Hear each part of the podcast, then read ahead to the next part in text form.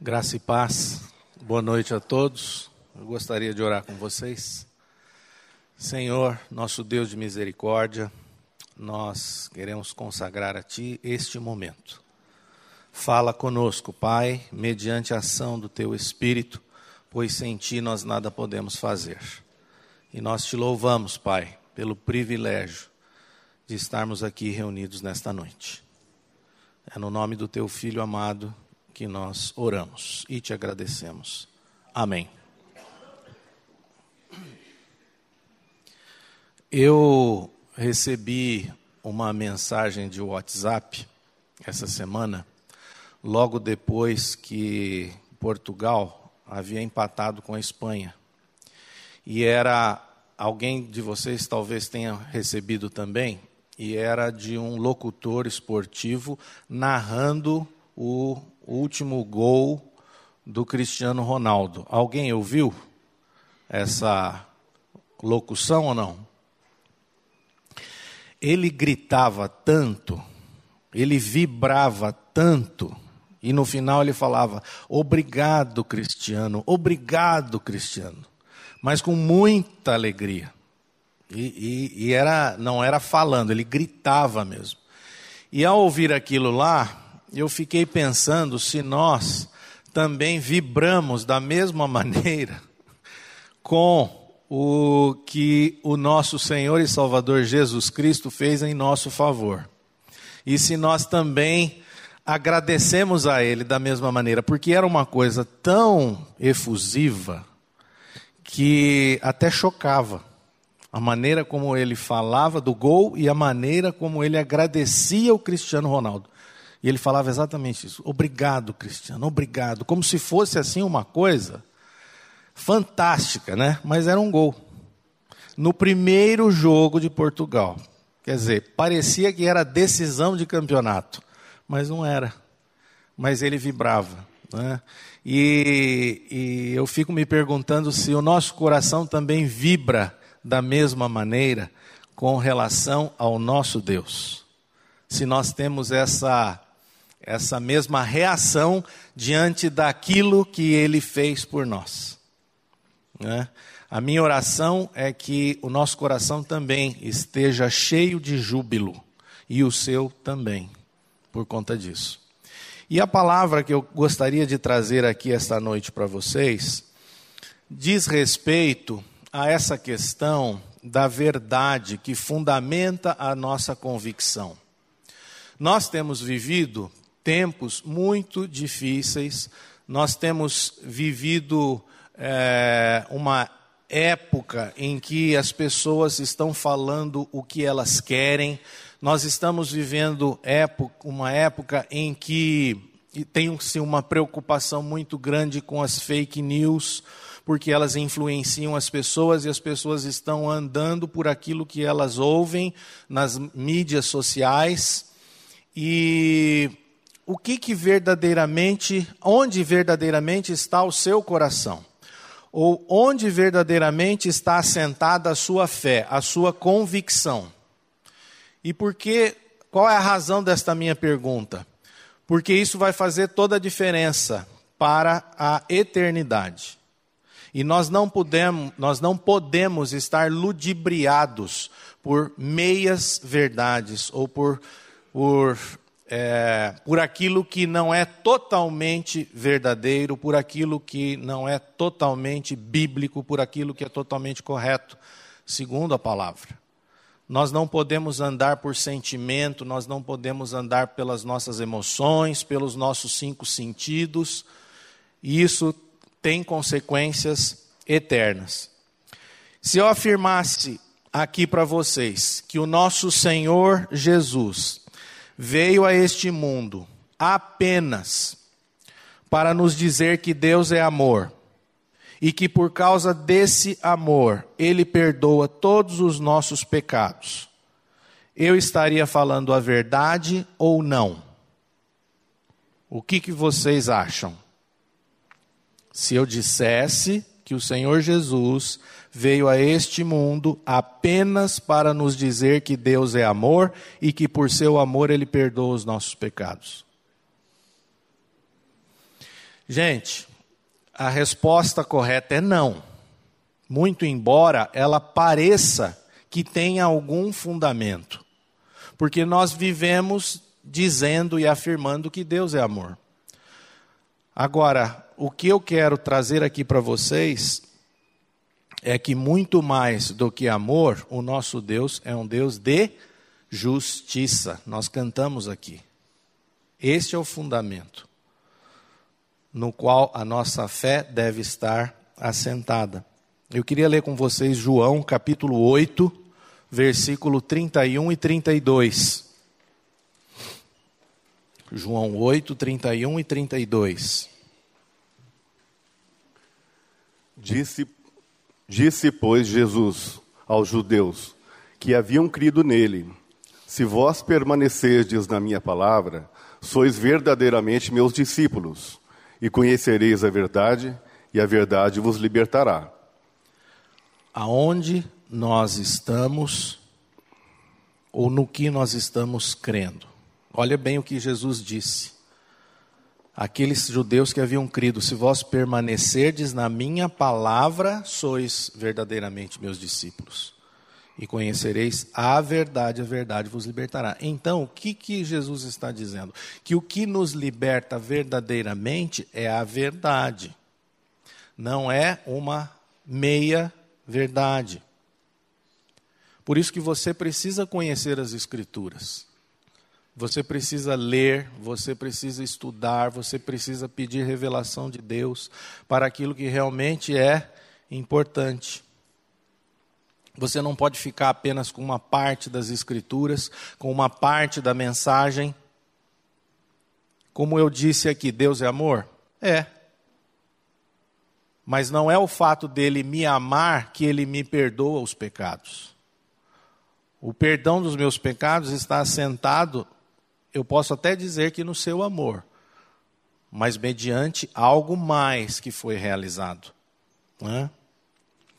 A mentira mais perigosa é aquela que contém uma verdade. Eu até falei isso aqui na última vez que eu estive aqui com vocês. Por quê? Porque ela induz a um equívoco, né? E quem que foi enganada com uma meia verdade? Eva. Eva foi enganada. E o versículo chave é Gênesis 3, 4 e 5. Vamos ler também, apenas para que vocês reflitam a respeito.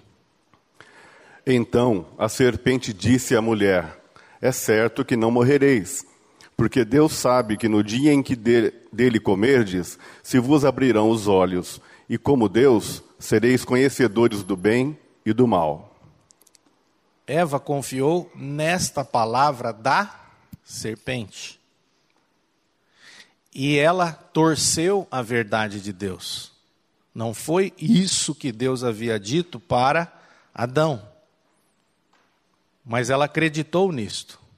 Ela foi seduzida aqui. E aí, após isto, vocês sabem o que acontece com a história. Então nós precisamos ter esta segurança. Por quê? Porque a nossa vida toda, ela está fundamentada naquilo que nós cremos. Lá em Romanos, no, versículo, no capítulo 1, versículo 17, parte final, eu vou ler aqui, ele é bem curtinho. Paulo afirma: O justo viverá pela fé.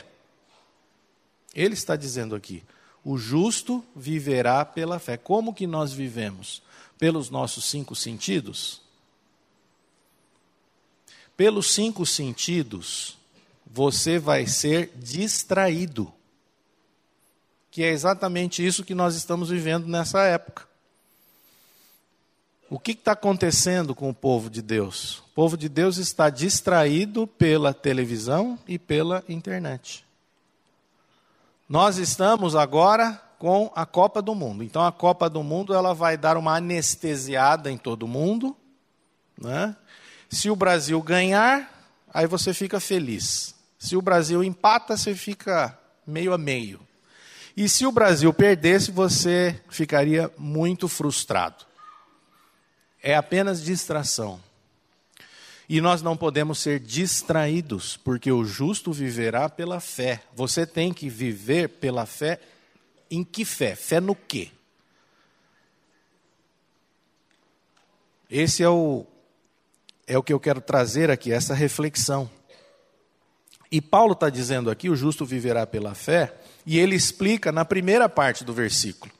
Que a primeira parte do versículo diz: Visto que a justiça de Deus se revela no evangelho de fé em fé. Por isso que ele diz que o justo viverá pela fé. Pela fé na justiça de Deus revelada em Cristo. A justiça de Deus se revela no Evangelho. Então o Evangelho é tudo para nós. A verdade contida neste Evangelho é tudo para nós. E qual é esta verdade? Qual é o cerne? Qual é o coração desta verdade? É essa justiça que ele está tratando aqui. O que, que significa essa justiça de Deus? Essa justiça de Deus, de certa maneira, ela demonstra o amor que Deus tem por nós. Só que você e eu, nós normalmente, quando falamos no amor de Deus, nós temos essa tendência de achar, de comparar com o mesmo amor que nós temos uns pelos outros. Uma questão de sentimento, uma questão de gosto, uma questão de, daquilo que às vezes traz é, tranquilidade, para o nosso coração. Mas não é nesse sentido que ele nos ama.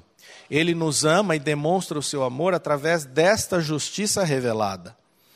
E nós precisamos não só do amor, mas desta justiça, que inclusive nós cantamos aqui. Por quê? Porque é a justiça que vai sustentar você.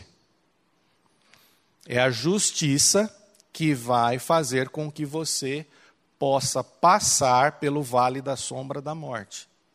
É a convicção desta verdade que te faz passar por dias maus. Porque se for para nós vivermos por aquilo que nós vemos, ou por aquilo que nós sentimos ou ouvimos, você vai sucumbir, infelizmente. Se nós queremos apenas algo que venha trazer paz para a nossa alma, você muitas vezes não vai conseguir resistir. Mas é a fé na verdade do Evangelho, a fé nesta justiça revelada no Evangelho, que te traz a segurança. Que você pode dizer assim: estou seguro.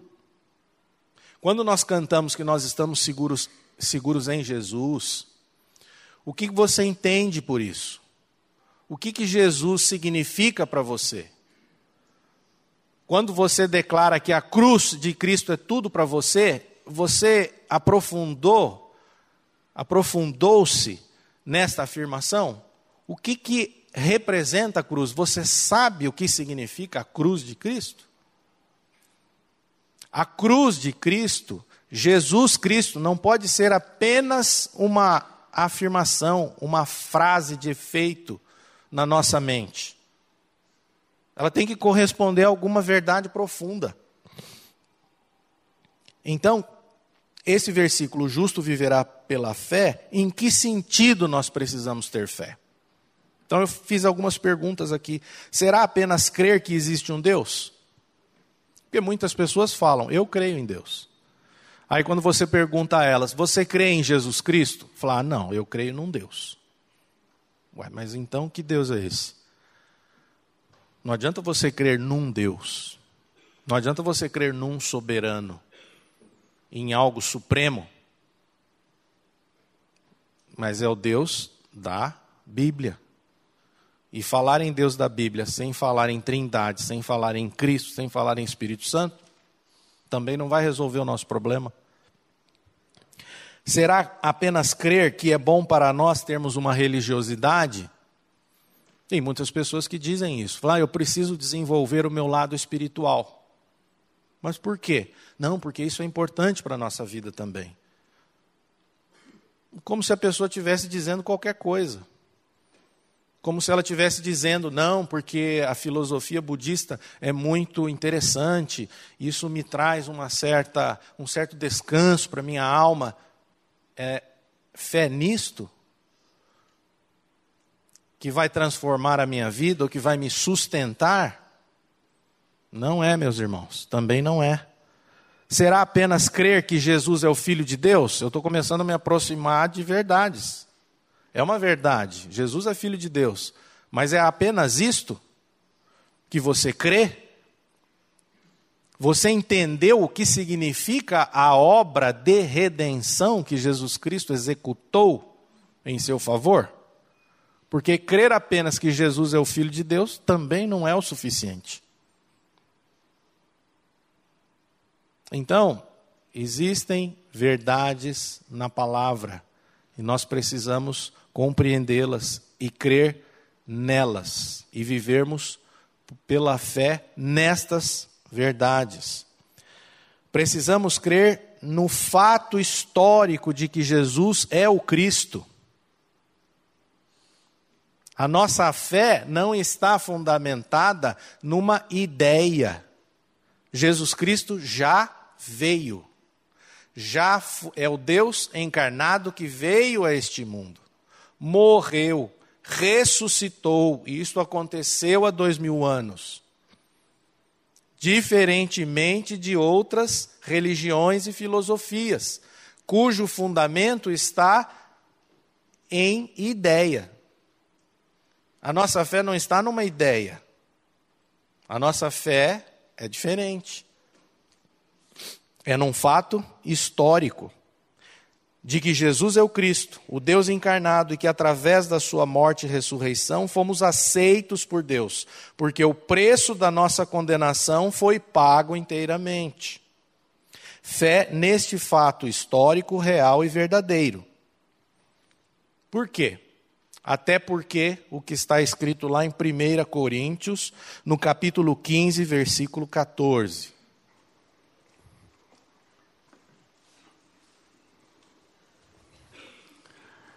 E, se Cristo não ressuscitou, é vã a nossa pregação e vã a vossa fé.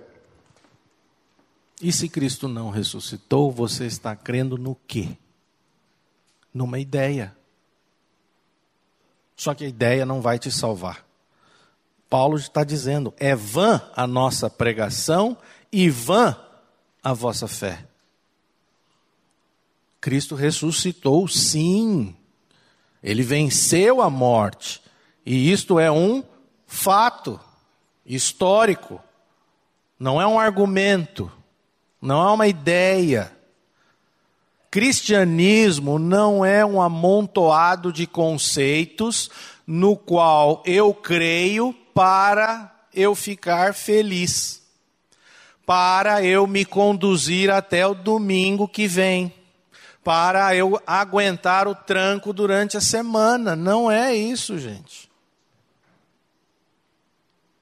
É muito mais do que isso. É muito mais do que isso. Você e eu precisamos do que? Da justiça de Deus. Não só do amor, mas da justiça. Vamos ler agora Romanos, capítulo 5, versículo 18.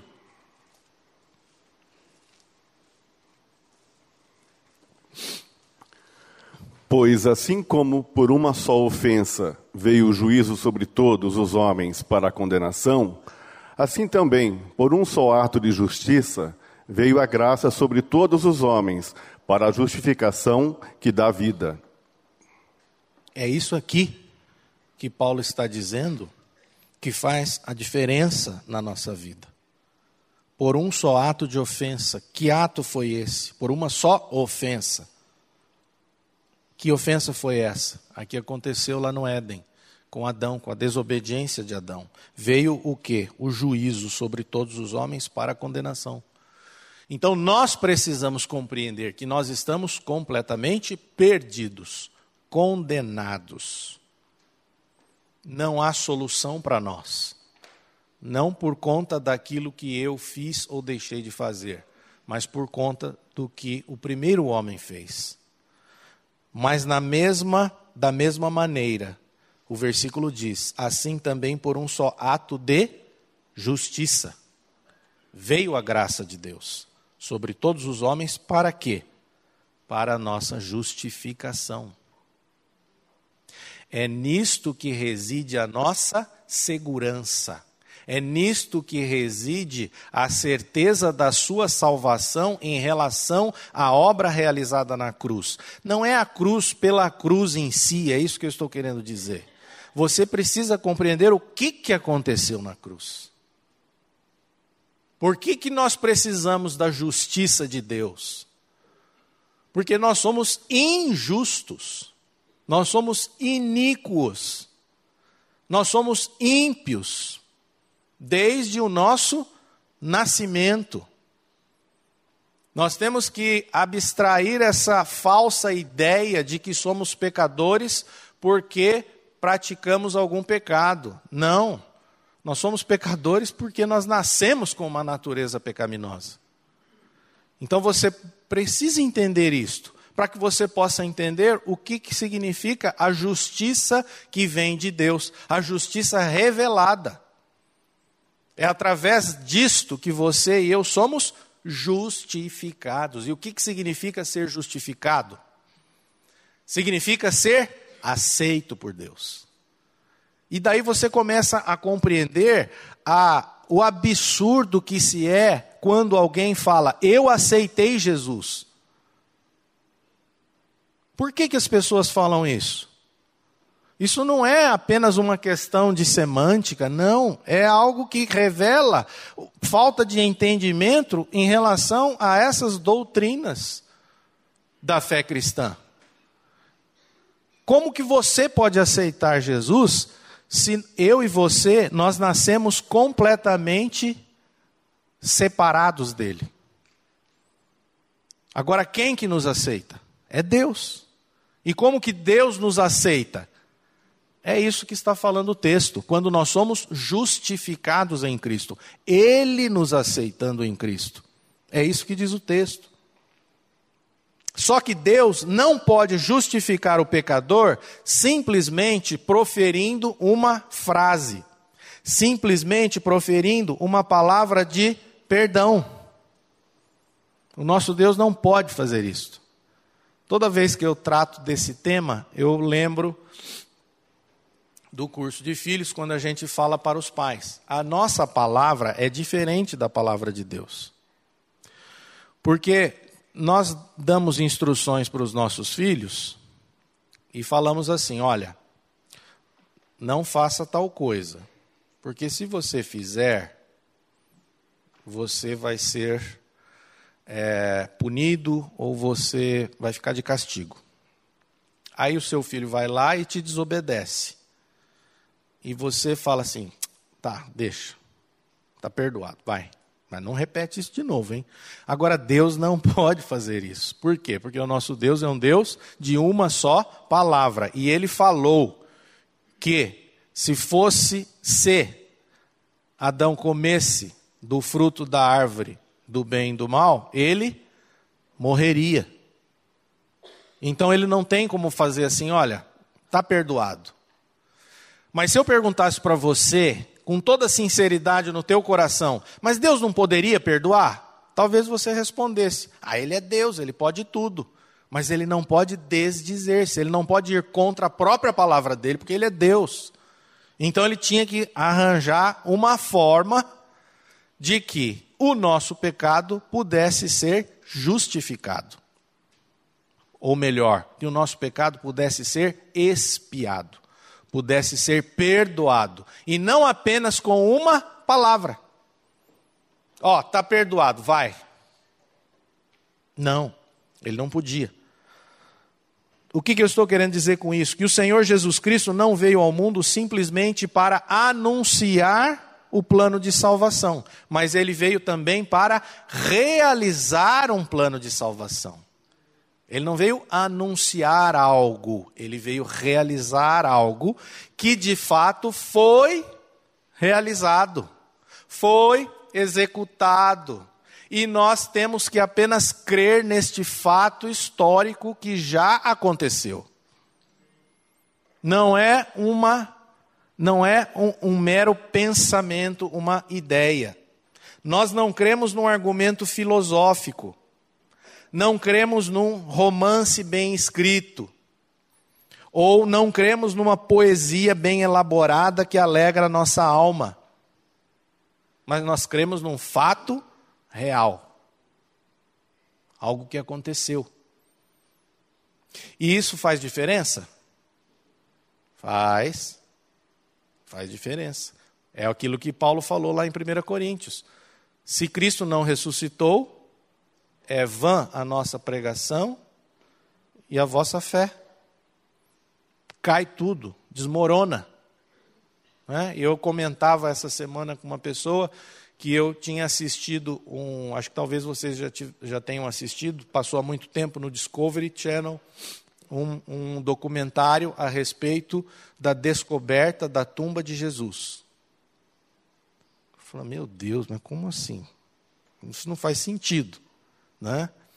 Mas o documentário era que tinham descoberto uma tumba com uma inscrição que seria parecida com Jesus. Então, provavelmente, os ossos que estavam ali dentro seriam de Jesus. E aí eu fiquei, mas no Discovery, falei, quem que é? era um cineasta famoso que é judeu. Então, será que isso é, é o que? É uma sutileza. Se descobriram os ossos de Jesus, é vã a nossa pregação e vã a vossa fé. Mas não é verdade, porque Jesus ressuscitou. Não encontraram e nunca vão encontrar. E é isso que difere a nossa fé das demais religiões, do, das demais filosofias, porque nós não estamos tratando com ideias, nós estamos tratando com fatos. Então você, nós precisamos eh, lembrar isto sempre. Nós não andamos. Às vezes a gente discute muito a respeito de conceitos doutrinários, como se os conceitos em si fossem importantes. Os conceitos são importantes para que nós entendamos a doutrina, mas ela está baseada em verdade, que já aconteceu. Não é? E é esta verdade que traz transformação para cada um de nós. Nem mesmo a vinda de Cristo apenas e os seus ensinos seriam suficientes para nos salvar. Só a vinda dele e os ensinos dele. Tem muita gente que gosta muito né, daquelas passagens dos evangelhos, que, onde Jesus aparece fazendo milagres, etc, etc. Mas era necessário que ele morresse. Por quê? Para que nós pudéssemos ser justificados. Para que nós pudéssemos ser aceitos por Deus. Porque apenas dessa maneira nós nos tornamos justos diante do Pai. Então a morte é necessária. Você não precisa ficar com peninha de Jesus porque ele morreu na cruz. Deus é amor? É, mas isso não é suficiente. Ele é justiça. E nós precisamos desta justiça. As questões da eternidade dependem do que? Destas verdades. É o nosso futuro, a nossa eternidade que está em jogo. E nós devemos ser fiéis a elas, independentemente da resistência ou do desprezo que se tem hoje. Por quê? Porque o que eu estou falando aqui, normalmente, não é algo que se fala por aí. Por quê? Porque as pessoas não estão nem um pouco preocupadas com a questão da justificação em Cristo, da maneira como Deus o aceita. As pessoas estão indo a Deus para quê? Vocês já têm ouvido aqui muito isso. Porque elas estão atrás das bênçãos de Deus. O que Deus pode, onde Deus pode me atender. Né? Eu estou passando por determinadas necessidades. Então Deus serve para me atender a estas necessidades eu estou sofrendo, então Deus vai acalmar o meu sofrimento. Eu estou com um problema de dinheiro, Deus vai resolver o meu problema. Deus pode resolver tudo isso, só que tudo isso é, como é que eu diria? É periferia. Né? Isso não é o cerne. Deus pode me curar? Pode. Mas eu quero ser curado de um câncer e ir para o inferno, ou eu quero morrer de câncer e ir para a eternidade? É duro? É duro, mas essa é a realidade. E quantos irmãos nossos não estão doentes? Nós até oramos aqui pelo meu netinho, está com pneumonia, o Benjamin, mas está tudo na mão do Senhor, está no controle. Mas quantos irmãos aqui não estão com câncer, com outras doenças? Irmãos que morreram essa semana, fui num velório. Então, e aí? Naquele momento, o que, que mais importa? A pessoa ter sido curada da doença? Ou ela ter sido, ter sido justificada em Cristo? Se ela recebeu a Jesus como a sua justiça, pode ser que ela tenha morrido com 20, com 30, com 40, com 50. Ela vai estar lá com o Senhor por toda a eternidade. Nós estamos aqui de passagem, nós somos peregrinos. Não não fixe os seus olhos para esta vida, para essas coisas que você vê. Porque aquilo que você vê pode até ser importante, mas não é o mais importante, porque o justo viverá pela fé. Não fique distraído pelas, pelas circunstâncias. Não fique distraído pelas coisas materiais. Não fique correndo atrás do dinheiro. Não fique gastando as suas energias com essas coisas, porque essas coisas perecem. Onde é que está o seu coração? Onde é que está o meu coração? O tempo em que vivemos hoje é uma época em que as pessoas são egoístas e focam na gratificação imediata. É tudo para hoje, para ontem. E as mídias sociais, elas estão acelerando esse processo. Que nós ficamos perdendo tempo com isso. Tempo precioso. E hora que quem aqui não, já não percebeu isso? Você começa a navegar um pouquinho na internet, dali a pouco, a hora que você percebe, já passou meia hora, já passou uma hora. Um tempo precioso que você poderia estar dedicando a outra pessoa, a alguém, para sua família. Então nós estamos assim, com a, a, aquilo que nos traz uma gratificação momentânea, é isso que nós estamos indo atrás. Mas isso não vai fazer a menor diferença na eternidade. Né? Tem um autor que eu tenho lido com mais frequência ultimamente, é um americano, um teólogo americano reformado, o nome dele é James Montgomery Boyce. Ele diz assim: Não era mais fácil para o apóstolo Paulo pregar a mensagem da salvação a uma geração que estava ocupada entretendo-se com sexo e circo, do que os cristãos de hoje em dia, em ministrar a mesma palavra a uma era que tem se anestesiada pela televisão. E eu coloco pela internet também, né? Ele era do século passado, morreu em 2000. Então, a mesma situação, as pessoas estão aí buscando sexo e circo. Esse autor fala da época de Paulo. Você imagina agora com a internet, né? E o que, que nós estamos vendo? É isso. O que é a Copa do Mundo? Eu não estou dizendo que você não deva gostar, que você não deva assistir os, os, jogos, mas não se iluda. Eu também gosto de ver, ver jogos. Mas não, nós não podemos nos iludir. É um tempo que passa, isso não tem a menor importância. Nós devemos buscar a palavra. E uma das passagens bíblicas que melhor retrata essa questão da justiça de Deus revelada em Cristo está lá em Romanos, no capítulo 3, do versículo 21 até o versículo 26.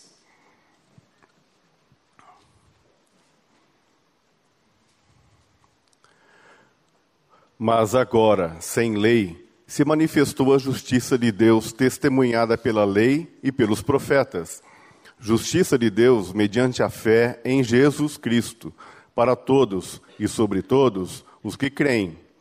Porque não há distinção, pois todos pecaram e carecem da glória de Deus, sendo justificados gratuitamente por sua graça, mediante a redenção que há em Cristo Jesus, a quem Deus propôs no seu sangue como propiciação mediante a fé para manifestar a sua justiça por ter Deus, na sua tolerância, deixado impunes os pecados anteriormente cometidos, tendo em vista a manifestação da sua justiça no tempo presente, para ele mesmo ser justo e o justificador daquele que tem fé em Jesus.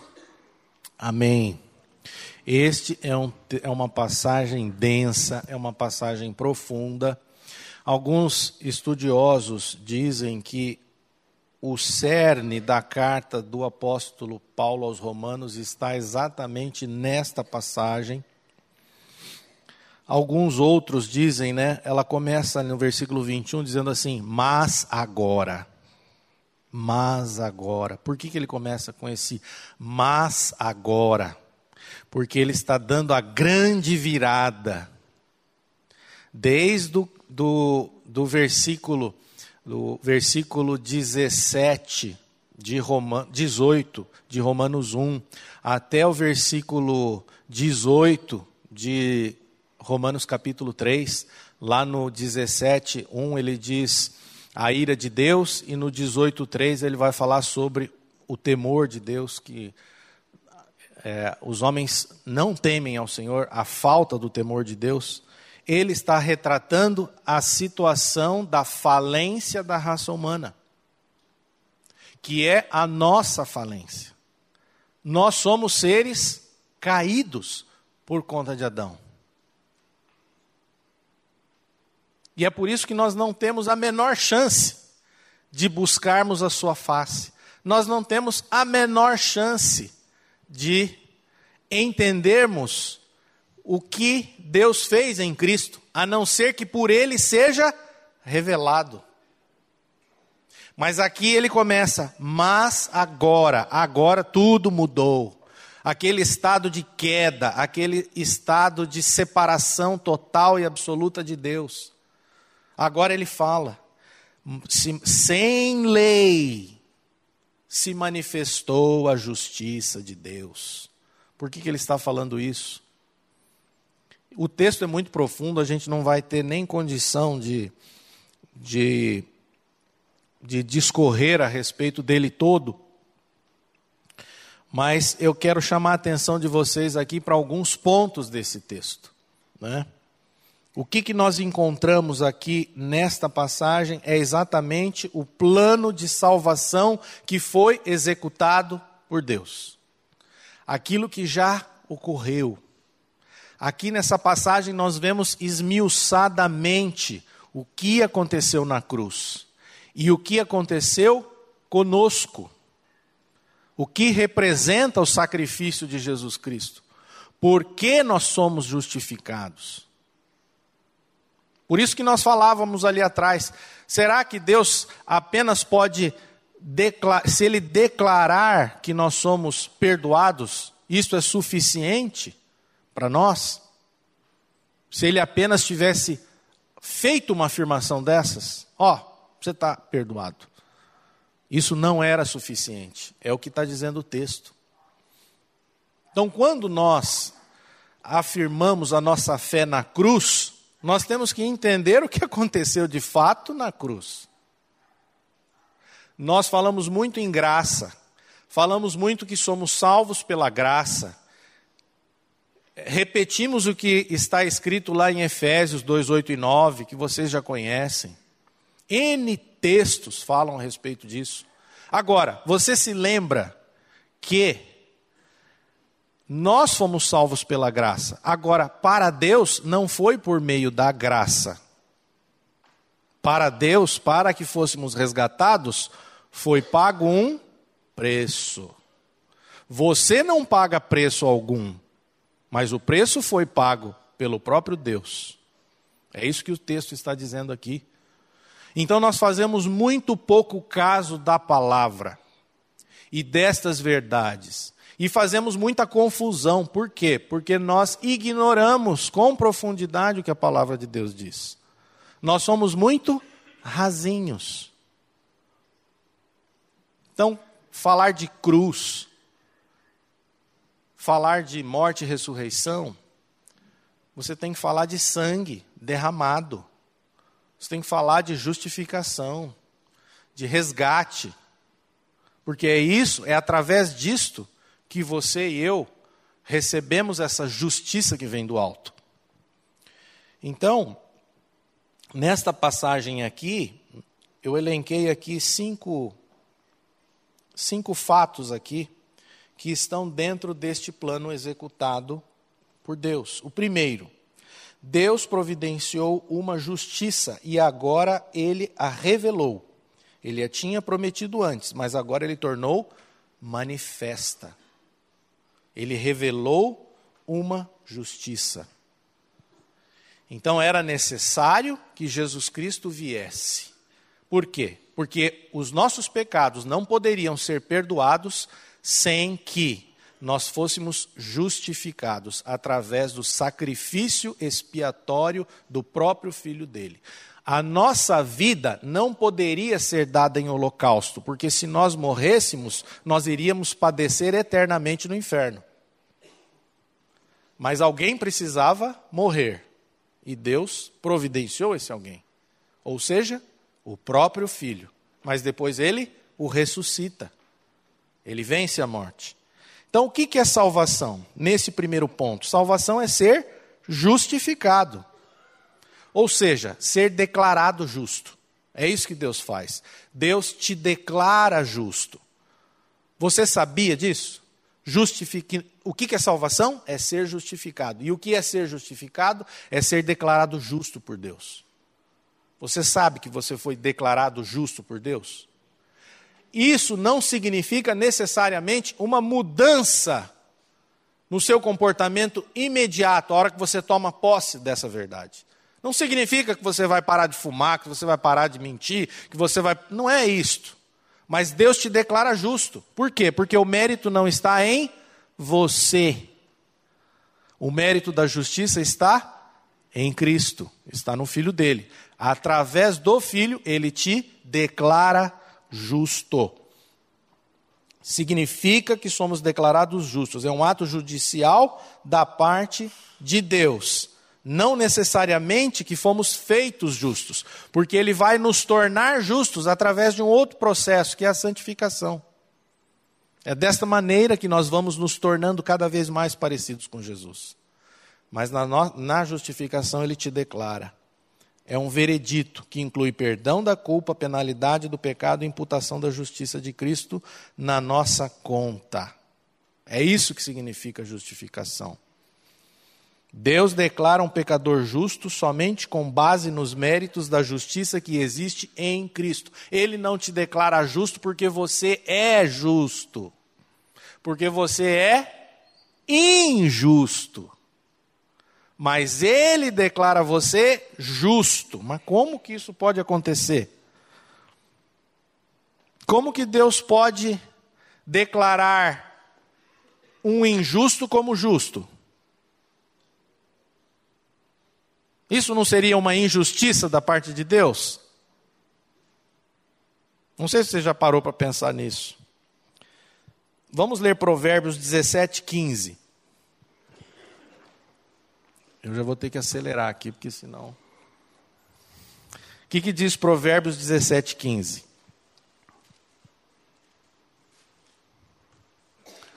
O que justifica o perverso e o que condena o justo abomináveis são para o Senhor tanto um como o outro.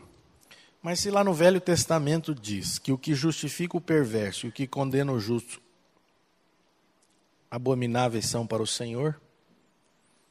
Como é que nós vamos resolver essa equação? Porque ele está dizendo que o quem justifica o perverso e condena o justo é abominável. Então, como que eu sou sendo injusto, ele pode me declarar justo? É isso que significa ser justificado em Cristo. E esta equação só pode ser resolvida por conta da cruz.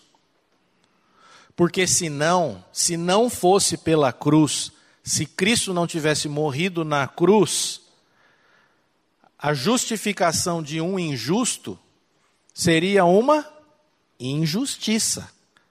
E eu poderia dizer que Deus é injusto, porque Deus é justo, e ele e ele só pode me declarar justo sendo injusto por conta de Cristo.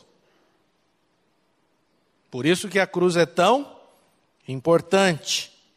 Sem a cruz, a justificação do injusto seria injustificada, imoral e impossível. Mas Deus justifica o ímpio, nós não vamos abrir lá, está lá em Romanos 4, 5. E em Romanos 5, 6 diz que Cristo morreu pelos ímpios. Então só é. Eu só posso ser justificado sendo injusto por conta do que aconteceu na cruz. Não é porque Deus, é porque Deus profere uma frase e dizendo assim: Fernando, você está perdoado. Não é isso. Mas é porque alguém pagou o preço. O segundo ponto aqui desta passagem, esta justiça passa a ser nossa, não como resultado das nossas ações ou da nossa conformidade com algum tipo de lei, mas única e exclusivamente por meio da fé. Não é por conta de ações que eu me torno justo diante de Deus. É isso que está dizendo o texto. Por quê? Porque Romanos 3,20 não, não precisa abrir, visto que ninguém será justificado diante dele por obras da lei, em razão de que pela lei vem o pleno conhecimento do pecado. Você não é declarado justo porque você obedece à lei de Deus. Se você acha que você se torna aceito por Deus porque você tem um bom comportamento, porque você faz tudo o que a Bíblia manda, você está completamente equivocado e você está anulando o que Jesus Cristo fez na cruz. E eu não estou dizendo para você desobedecer a palavra de Deus. O que eu estou dizendo é que a obediência à palavra de Deus não o salva, mas ela é consequência daquele que foi salvo. É diferente. Então não é. A lei foi dada para que você e eu pudéssemos perceber que nós somos impotentes, que nós somos incapazes de obedecer aquilo que a lei manda. E que nós necessitamos de uma justiça que vem do alto, e nós necessitamos da ação do Espírito Santo sobre nós para vencermos os nossos vícios, para vencermos os nossos problemas, as nossas dificuldades serem superadas. Você por você mesmo não vai dar conta. E graças a Deus por isso. Então nós não somos aceitos por obediência à lei, mas pela obediência que Cristo teve. A lei, ela só tem este esta função de mostrar que nós somos incapazes. E nós somos declarados justos no momento que nós exercemos fé na pessoa de Cristo. Isso significa não que a fé nos salva, que o texto vai deixar isso claro também. A fé não salva ninguém, o que salva é Cristo e a obra redentora dele na cruz do Calvário. E se você se gloriar na sua fé, ah, eu tenho fé, a minha, e disser assim, a minha fé me salvou, você também já está anulando a obra de Cristo.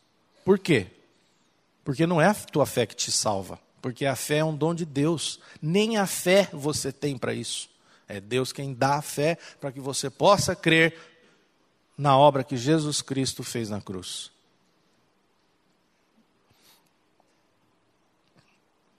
Então a fé é apenas um instrumento, ela não é a causa da minha justificação. O terceiro ponto que nós podemos extrair aqui, já caminhando para o final, é que esta salvação está à disposição de todos, porque todos pecaram e destituídos estão da glória de Deus. Ou seja, ela é uma salvação para todos, tanto para judeus quanto para gentios. Todos pecaram e carecem da glória de Deus. Isso significa que os religiosos da época de Jesus também precisavam da salvação em Cristo. O que que isso nos traz à mente? Que não é o fato de você estar vinculado a uma denominação religiosa que o torna salvo. Você pode estar fazendo parte de qualquer congregação cristã, mas se você não crer nesta justificação em Cristo, se você não compreender que a morte de Cristo na cruz, o mérito de Cristo é que te reconcilia com Deus, você está completamente perdido dentro de uma congregação cristã. Você tem que confiar na obra de Cristo, não é em igreja local. Muito menos em pastor em homens. Nós precisamos olhar para a palavra. Então ela está à disposição de judeus e gentios, é para todos. Não existe privilégio aqui. Quarto, este evangelho é inteiramente da graça, é um presente dado livremente por Deus. A salvação ele nos diz que a salvação nos vem gratuitamente e pela graça de Deus. Ela é um dom imerecido. Então, fundamental ao evangelho da salvação é a verdade que, de que a iniciativa salvadora, do começo ao fim, pertence a Deus Pai. É isso que significa ali quando fala que nós somos salvos gratuitamente por Sua graça. Não tem absolutamente nenhuma interferência sua e minha nesta obra. Toda iniciativa parte de Deus, do início ao fim. É Ele quem faz tudo. E eu não preciso preocupar-me com aquilo que eu preciso desempenhar, porque não se trata do meu desempenho pessoal para que eu seja aceito por Deus. Justificado em Cristo é que Ele fez tudo gratuitamente por Sua graça. Ele usa essa expressão, né? Gratuitamente por Sua graça. É tudo dele, por Ele, para Ele. É esta verdade que vai sustentar você no, no dia do vale da sombra da morte. Não é uma música que vai me trazer descanso. Não é um filme, um drama muito bem elaborado por um diretor famoso de Hollywood. Tudo isso acontece, mas isso não vai sustentar ninguém. Porque o justo viverá por fé. Fé naquilo que Deus realizou em nosso favor. E quinto, e mais importante, e aí encerrando, essa salvação foi feita possível e acessível mediante a obra redentora de Jesus Cristo na cruz do Calvário redenção. Ah, está ali no versículo 24. Sendo justificados gratuitamente por sua graça mediante a redenção. O que, que significa essa redenção? Significa que houve um resgate. Você foi resgatado. Redenção significa, o sentido de redenção é o, é o mesmo sentido de um escravo que foi liberto porque alguém pagou o preço da sua libertação. Eu e você, nós éramos escravos do pecado.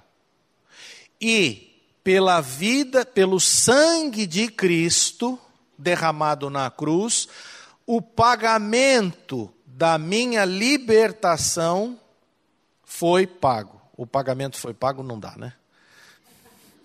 O preço foi pago. O preço. Então, a salvação é pela graça? Para mim é pela graça, mas não se esqueça jamais que Jesus Cristo derramou o seu sangue para que o, paga, o preço fosse pago e você fosse resgatado. Se ele não tivesse morrido, o pagamento não teria sido feito e eu não teria sido resgatado eu não teria sido redimido. O meu pecado não teria sido perdoado. Isso faz toda a diferença. Eu não, eu, eu não adoro a Deus porque Deus é amor. Eu adoro a Deus porque Ele resolveu um problema sério que envolvia a minha eternidade. Eu era escravo do pecado e o sangue derramado me libertou desta escravidão. É como se você tivesse sido sequestrado e alguém foi lá e pagou o resgate da tua libertação. É isso que significa cruz. Pagamento de um resgate, redenção. O preço foi pago com derramamento de sangue. E eu quero ler aqui um último versículo, que é 1 Pedro 1, 18 e 19. Que é conhecido de todos nós. Sabendo que não foi mediante coisas corruptíveis, como prata ou ouro, que fostes resgatados do vosso fútil procedimento que vossos pais vos legaram, mas pelo precioso sangue, como de cordeiro sem defeito e sem mácula, o sangue de Cristo nós fomos resgatados do nosso fútil procedimento pelo sangue, como de cordeiro sem defeito, o sangue de Cristo. O preço foi pago. Por isso que é um outro absurdo, né, quando nós dizemos que eu paguei o preço. Mas que preço que você pagou, meu irmão? Que preço que você pagou? Você não tem nada para oferecer a Deus. Absolutamente nada a não ser reconhecer que você é pecador e que você necessita do sangue de Cristo derramado na cruz para pagamento do resgate. Porque o salário do pecado é a morte. E sem derramamento de sangue não há remissão de pecados. Se o sangue não for derramado, não tem como o seu pecado ser perdoado. Mas o teu sangue não faz expiação pelo teu pecado. Se você morrer, babau. Mas Jesus Cristo morreu. E o sangue dele foi derramado. Assim, nunca se pode tratar do pecado isoladamente da morte. Sem derramamento de sangue não há remissão de pecados. Que estas verdades estejam bem assentadas no nosso coração e na nossa mente não fique apenas repetindo frases, sem atentar para o que as verdades dizem. Porque é isso que vai fazer a diferença. O justo viverá pela fé, mas fé nas verdades que libertam. E essa é uma das verdades, se não a mais importante, da redenção que houve com o sangue derramado na cruz do Calvário. Amém? Deus abençoe vocês. A Livraria PIB Londrina procura selecionar cuidadosamente seus títulos e autores a fim de oferecer um conteúdo alinhado com o Evangelho de Jesus Cristo. Bíblias, livros de teologia, devocionais, literatura infantil, biografias, comentários bíblicos e muito mais. Dispomos também de um acervo de CDs e DVDs das mais de 5 mil mensagens ministradas na primeira Igreja Batista em Londrina. Visite a Livraria PIB Londrina e conheça ainda mais. Livraria PIB Londrina, de segunda a sexta, das 13h30 às 18 horas. Endereço na Avenida Paraná, 76A, próximo ao Calçadão, bem no centro de Londrina. Ligue para 3372 8921 ou acesse o site www.livrariapiblondrina.com.br